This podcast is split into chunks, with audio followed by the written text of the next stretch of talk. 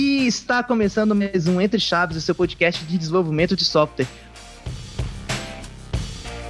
Hoje nós vamos falar um debate aí tá desde os primórdios da computação. C Sharp ou Java? Que linguagem eu vou escolher aí para o meu stack? Quais são as vantagens e desvantagens aí de cada uma? Muita discussão, trouxemos aí dois times que vão defender aí com unhas e dentes a tecnologia preferida.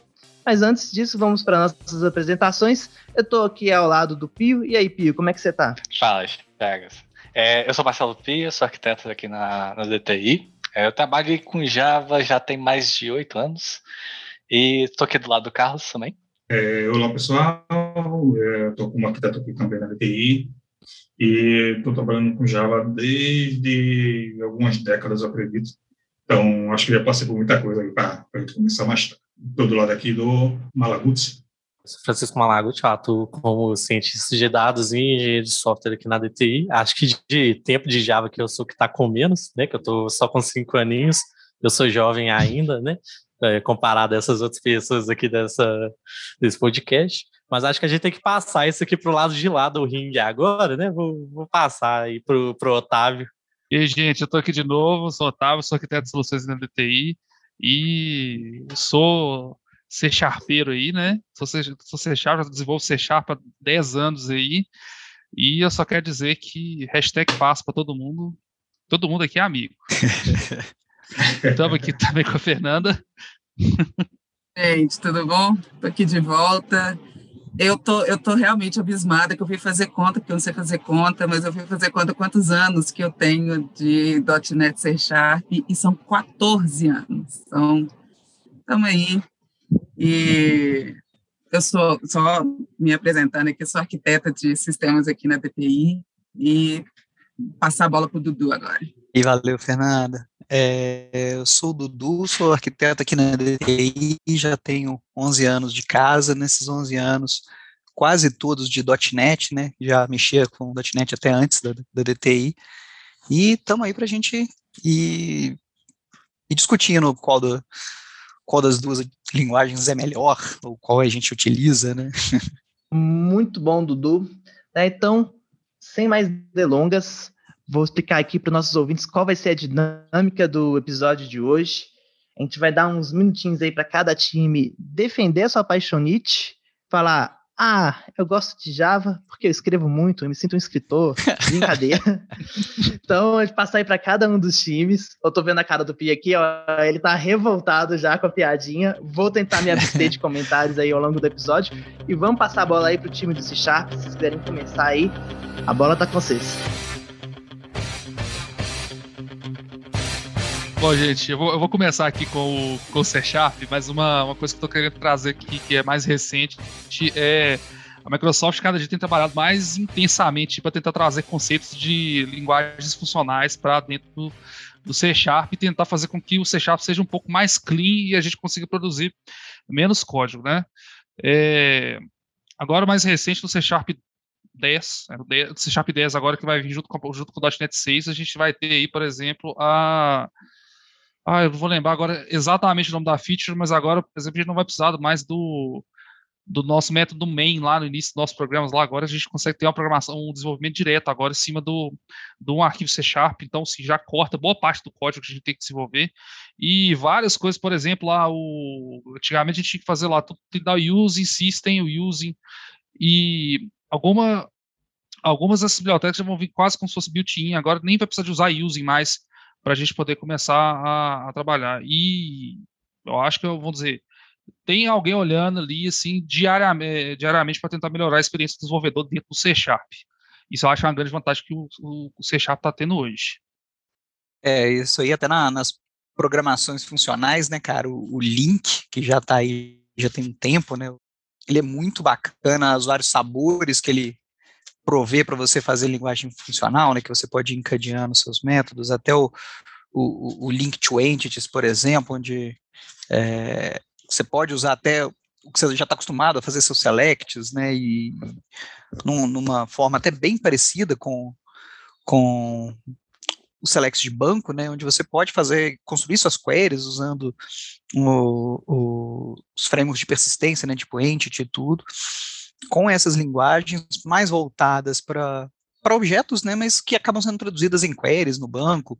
É, então, acho que isso é muito legal. E, querendo ou não, o, o C Sharp, ele é, o, pelo fato dele, tá dele ser uma linguagem do .NET, né, se a gente está fazendo algum desenvolvimento muito voltado para Azure, alguma coisa assim, cara, querendo ou não, ele vai se integrar de forma mais simples, né, a, a, a, aos conceitos que tem lá, as, as, features que tem lá, porque é tudo Microsoft, né, então costuma ser mais tranquilo esse, esse, esse, como é que fala? Essa, essa junção entre as duas, entre os dois mundos, né? O código que você desenvolve e a plataforma onde ele vai estar tá, é, executando, né? O que não quer dizer que ele tem um lock-in e só pode ser feito lá. Né, então, as próprias evoluções das SDKs da Microsoft, né, querendo ou não, as coisas saem primeiro para .NET do que para Java, né, então aí os, isso aí o C Sharp acho que é bacana nesse sentido. Eu, eu ia acrescentar que, assim, eu não vou falar muito de história, não, vou falar um pouquinho da minha experiência, assim, é, eu, quando estava começando ali, saindo, estava na faculdade ainda, é, a gente usava Java, né, que era linguagem é, que não, o .NET ainda, a ideia era proprietária, aquela coisa toda, são muitos anos atrás, não tinha o community, não tinha nada disso, então era, obviamente, na faculdade era mais fácil trabalhar com Java.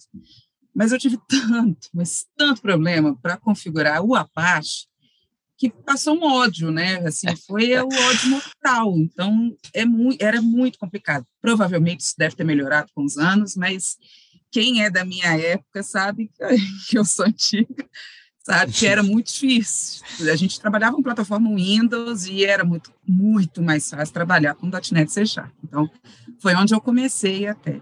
E só complementando o que o Dudu falou, a maioria, acho que quase mais de 60% das aplicações são desenvolvidas em ambiente Windows, né? Então, é, leva você. Antigamente, quando as coisas eram mais. A Microsoft ainda não estava expandindo como está hoje, então você era mais levado a trabalhar com tudo que é tecnologia Windows, você vai trabalhar com ferramentas Windows, que elas se integram, elas conversam muito melhor do que as outras, né?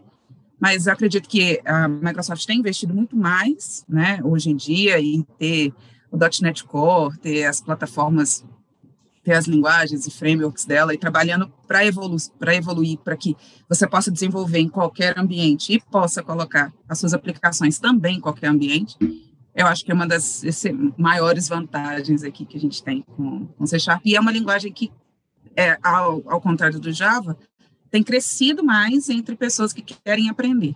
Obviamente, não é a linguagem que é mais consumida no mundo, mas é uma linguagem que vem crescendo é, em detrimento do Java, que vem diminuindo, né? Apesar de do Java ter mais desenvolvedores aí no mundo, mas deixando o, o meu o meu coraçãozinho de lado aí, e eu, só puxando a sardinha mesmo, eu vou sempre puxar a sardinha aqui para o .NET mesmo. Não, é, é, não, o, o, ela falou uma questão do de é, o trabalho que ela teve para poder configurar um Apache, se me lembra o, o, trabalho que eu tive para configurar uma vez um Glassfish, velho. Eu, assim, eu nem sei se hoje ainda a galera usa o Glassfish, mas eu lembro um, projeto que eu peguei uma vez, eu tive que configurar um Glassfish junto com o NetBeans, meu Deus, que parto que foi esse negócio. Pior que a gente não tinha Google né, tanto assim na época, né? Então o Stack Overflow não era tão eh, não tinha tanta informação assim, então era muito mais difícil não, não. descobrir por que, que a sua aplicação não está rodando. Era terrível. Eu ia comentar só essa questão que você falou, da, dele ser bem integrado ao, ao Windows e tudo, né? Então, se por acaso você precisar de fazer algum, alguma, algum desenvolvimento mais baixo nível, se integrar com, com coisas do sistema operacional e tudo, o C Sharp ele já vai conseguir fazer o, o acesso a algumas bibliotecas, algumas coisas do próprio é, eh, SEO que você vai precisar, que você vai poder utilizar. Não quer dizer que você deva, mas é, dependendo da necessidade, se você precisar acessar alguma coisa do SEO, alguma, fazer alguma programação mais baixo nível, ter um controle maior sobre, sobre o, os bloquinhos do, do, de desenvolvimento seus, o .NET tem essas facilidades já, né? Ô, Chaga, você vai ser isentão aí mesmo? Eu tô doido para falar várias coisas aqui, Otávio. É, eu, mas eu vou me segurar um pouquinho. Mentira, uma coisa eu não vou segurar, não. Eu vou falar um pouco aqui sobre essa questão da experiência com ferramentas, né? Vocês citaram o NetBeans aí, com aqueles botões gigantescos. Eu acho que grande parte que as pessoas têm, às vezes, preconceito foi porque elas experimentaram ferramentas ruins ou não tão eficientes, né? Eu mesmo, por exemplo, um, o Eclipse aí muito usado, nem sou muito fã do Eclipse. Ao mesmo tempo, o Visual Studio, ele tá bom recentemente, né? Vamos ser sinceros. Um programa que come memória igual um, um bicho louco, que se precisava de um servidor para rodar o Visual Studio Enterprise liso. então, acho que grande parte que as pessoas têm resistência com uma linguagem ou com outra é porque elas desconhecem é, ou tiveram um contato muito negativo com uma determinada tecnologia A ou B. Então, hoje em dia, por exemplo, quando você pega o IntelliJ para desenvolver Java, é um negócio maravilhoso. Assim como você pega um VS Code ali, super leve, que inclusive você pode usar para Java também, né? Fazer, você faz propaganda para o VS Code aqui. Eu acho que o, a impressão inicial às vezes é a que fica, né? E às vezes fica um gosto amargo na boca mesmo, porque quem nunca penou para configurar o Eclipse para achar a JVM, é, realmente ele às vezes dá uma dorzinha de cabeça. Mas vou passar a bola aí agora para o time dos Javeiros, que também deve estar tá doido aí para pontuar algumas coisas já de cara e colocarem seus pontos. Vai lá, galera. Eu já acho que vou emendar a questão das ferramentas. É, só para ter uma noção, o Glassfish e, e, o, e o NetBeans foram implementações da Oracle como meio que uma uma, um showcase de como implementar as coisas. Então ele não era uma coisa que era realmente para ser utilizado em um ambiente produtivo. O Glassfish é a, é a implementação da, da, da Oracle para mostrar olha, como é que a gente está querendo implementar um Java E aqui. É, eles faziam a implementação lá, tanto é que depois o Glassfish ele não era, ele não vinha o JAR pronto para você fazer um deploy ambiente produtivo. Eles simplesmente sumiram com, com o Glassfish e o Glassfish virou basicamente só a, a, o default da, da especificação. Então, tipo assim, tendo a questão Glassfish e NetBeans, eles são piores e não, é, não tem, tem um motivo de ser pior, é que ele, ele era a implementação da Oracle é, padrão, assim, só como showcase e nunca, nunca foi voltado para ser realmente um produtivo. Tanto é que a Oracle tem outra IDE que é para ser utilizada para os produtos dela realmente que ela vende de prateleira. E, e, é essa a ideia que, que, que é geralmente utilizada. Então, por que todo mundo acaba utilizando, por exemplo, o Eclipse ou tudo mais, que ele realmente é, é da IDE, que vamos falar assim, boa, porque ela é uma ideia mais completa. Apesar de ter algumas coisas no NetBeans que eu gostava mais com o Profiler. Por exemplo, o NetBeans era muito mais intuitivo de usar do que o do Eclipse. É...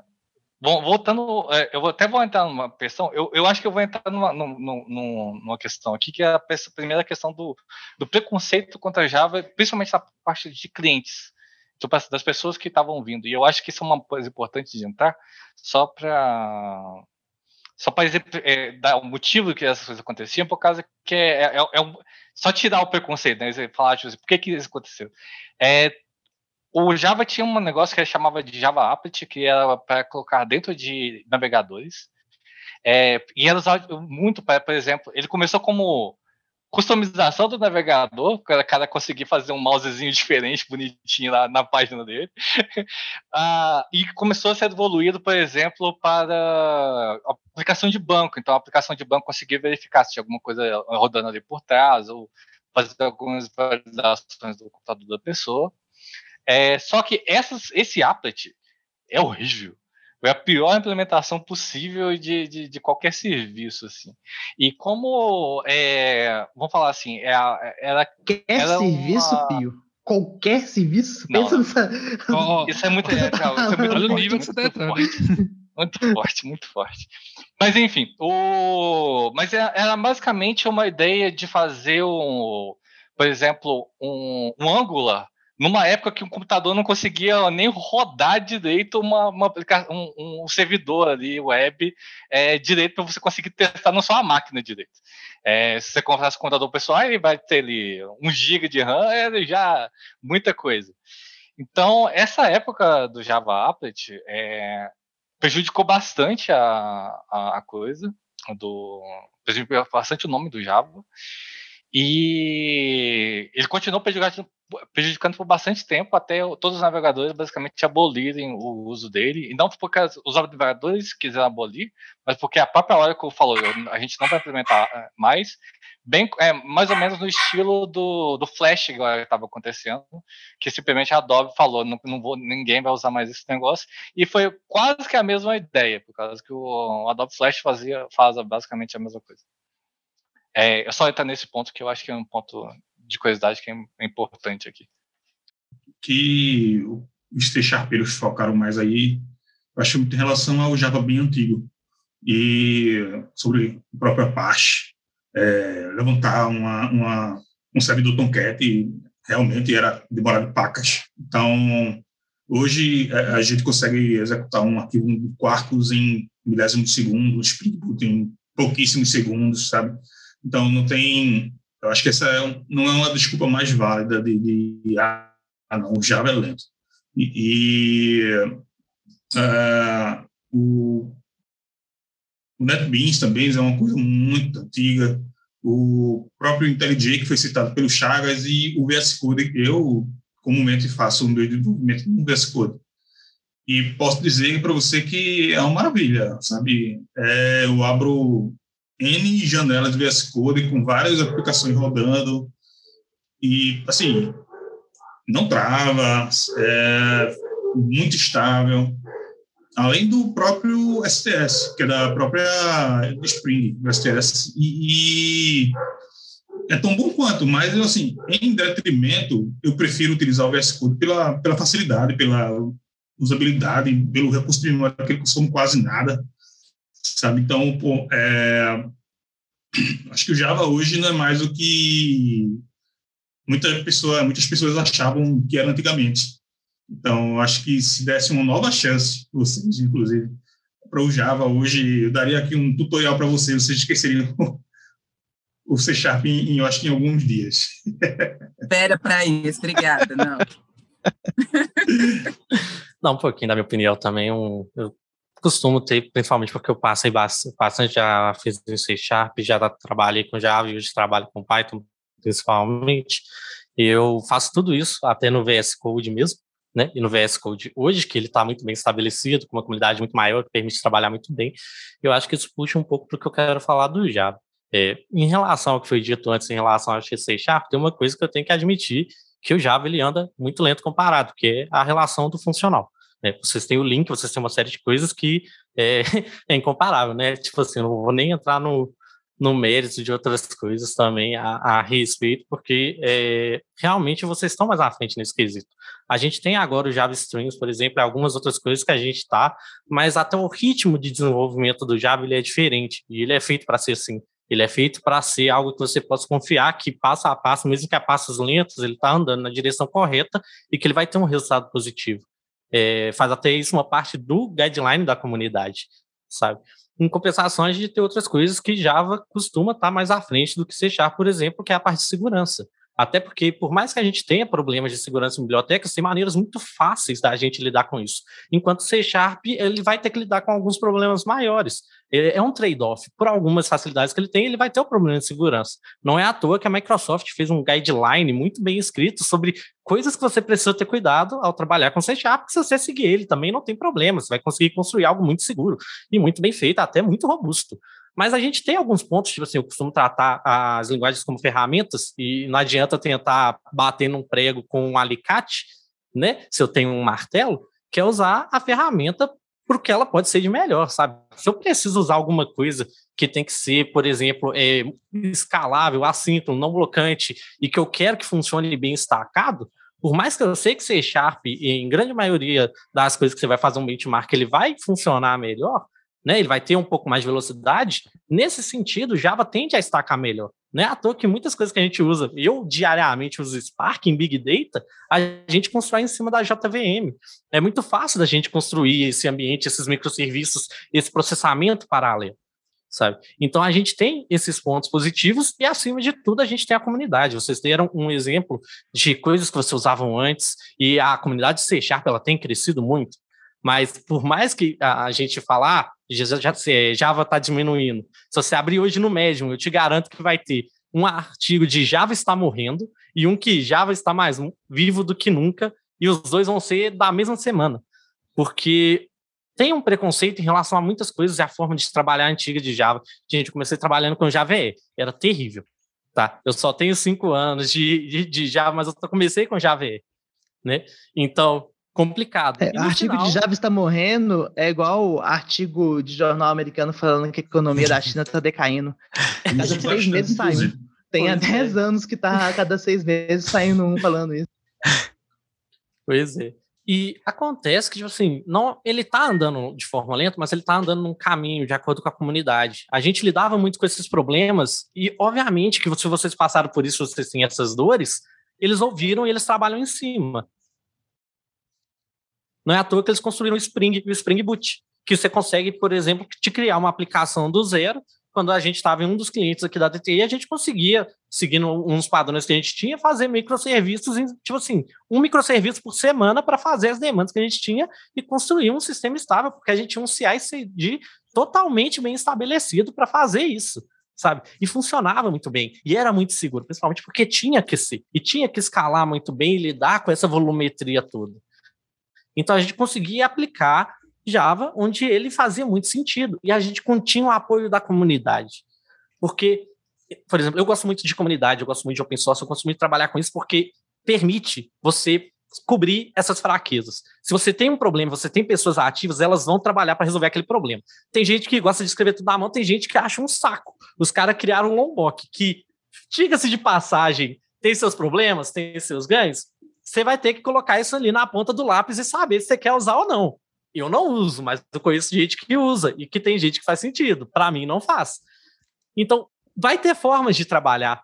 Obviamente, a gente fez esse episódio aqui, né? Instigando um, uma batalha, mas é uma batalha que, quando você para pra pensar, ela não, realmente não existe, né? Aí, Otávio, eu falei que eu não ia conseguir falar, que eu ia ficar só de mediador, mas não dou conta, não. Não consegue. É, não consegue. As ferramentas, elas estão aí, não consigo. E, e, vantagens e desvantagens. E assim, no frigir dos ovos, agora dando minha opinião, duas linguagens muito parecidas. As duas rodam em cima de uma máquina virtual, as duas têm, apesar da piadinha aí que, que Java é verboso, mas as duas têm um, nível de verbosidade muito parecido uma com a outra. É, de desempenho, tem situações que uma vai ser melhor, outras que vai ser pior. Esse negócio de desempenho é muito relativo, né? Eu estava estudando aqui uma comunidade muito grande que tem de um emulador de Nintendo Switch feito em C Sharp. Ele tem um desempenho melhor em alguns, né, em alguns cenários que o emulador concorrente, digamos assim, e eles são concorrentes mesmo, que apesar dos dois serem open source, são comunidades que não se bicam, que o que feito em C++. Então, é, a gente tem que desmitificar algumas coisas em relação a, a, a sei lá, C Sharp Java são lentos ou não, enfim.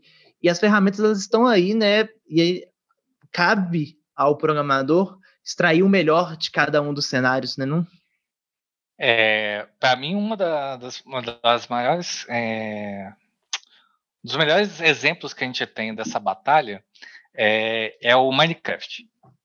Que é exatamente o que aconteceu. Uhum. Ele foi feito em Java e ele também foi feito em uma, uma versão em, em, em .NET, em C Sharp. É, a versão para Java, que foi a primeira a ser feita, ela continua até hoje e a versão de, de C Sharp também continua. A, a, basicamente, o que você quer é você ter uma, uma maior performance na, na de, de, C Sharp, você tem. Mas você, você perde um, um, incrível número de compatibilidade e portabilidade. Tanto é que se você for pegar na comunidade Linux, basicamente 100% deles usam o, o, o Java, a versão em Java, porque é a mais fácil para eles simplesmente utilizarem, eles, eles têm. E o Minecraft foi uma explosão enorme por causa de mod. E fazer mod em Java e colocar eles dentro do, do programa em Java é extremamente tranquilo e extremamente é, seguro, vamos falar assim. É muito mais fácil desenvolver essa solução. Por causa que você conseguia simplesmente pegar um já e colocar ali na pasta do, do Minecraft e ele já estava rodando é muito fácil desenvolver esse, essa modalidade, alterar as classes e tudo mais de uma forma tranquila, é, que foi feita pela comunidade e pegar isso e, e, e, gerar esses modos foi basicamente o que elevou o Minecraft a outro patamar. O, a versão Bedrock né, do, do Minecraft, ela, é, ela, é muito boa, principalmente na questão de, ah, porque você queria fazer um negócio performático que tem, vai estar milhares de pessoas do meu servidor aqui, vai conseguir rodar isso. Só que acaba se perdendo muito a questão dessa customização, dessa questão da portabilidade, de todo mundo poder utilizar, de conseguir pegar esses mods e, e fazer. É, e é basicamente esse trade-off, é tipo assim, do que, que você precisa? É, você precisa da portabilidade, você precisa mais da, da, da performance, é, o que, que você precisa? É, e dependendo da, da sua escolha, você faça, você faça a sua escolha aí, que, dependendo do que, que você precisa. Eu acho que esse trade-off tem que ter mesmo, e só para pensar também, vale se analisar também o que que o no seu ambiente ali que você está trabalhando ali, é o, o pessoal, o pessoal está mais habituado a trabalhar, né? Assim, você não pode só simplesmente você tem ali, sei lá, 100 desenvolvedores Java ali, você vai começar a desenvolver em C Sharp. Você vai fazer assim, ó, gente, nós vamos desenvolver em C Sharp daqui daqui para frente. Cara, você vai ter uma perda de produtividade assim gigantesca na, no seu time. A mesma coisa o contrário, sabe? Porque o pessoal não, não tá, não tá acostumado. Você vai ter ali gente de infraestrutura ali que tem a gerência da, da, da, dos componentes do Java ali para poder operar o sistema em, em, produção, tudo mais, tudo isso você vai, você vai ter de contrapartida.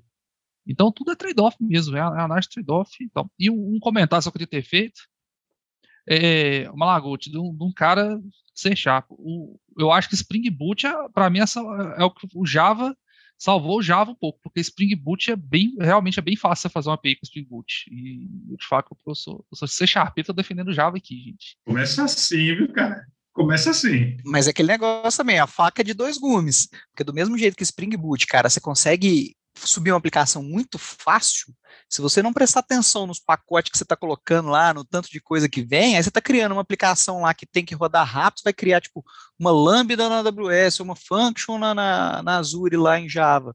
Você enche de coisa do Spring Boot lá, você só, seu negócio tem que rodar rápido, demora 50 segundos para subir.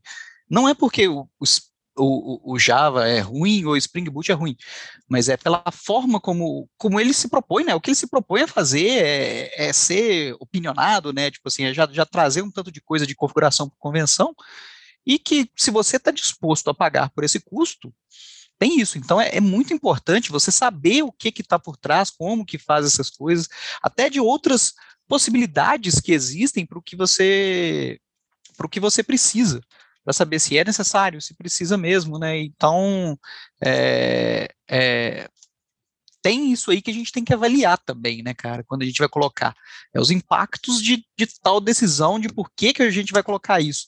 Pô, Spring Boot é muito bom para poder realmente começar do zero, um, um sistema, uma aplicação e tudo.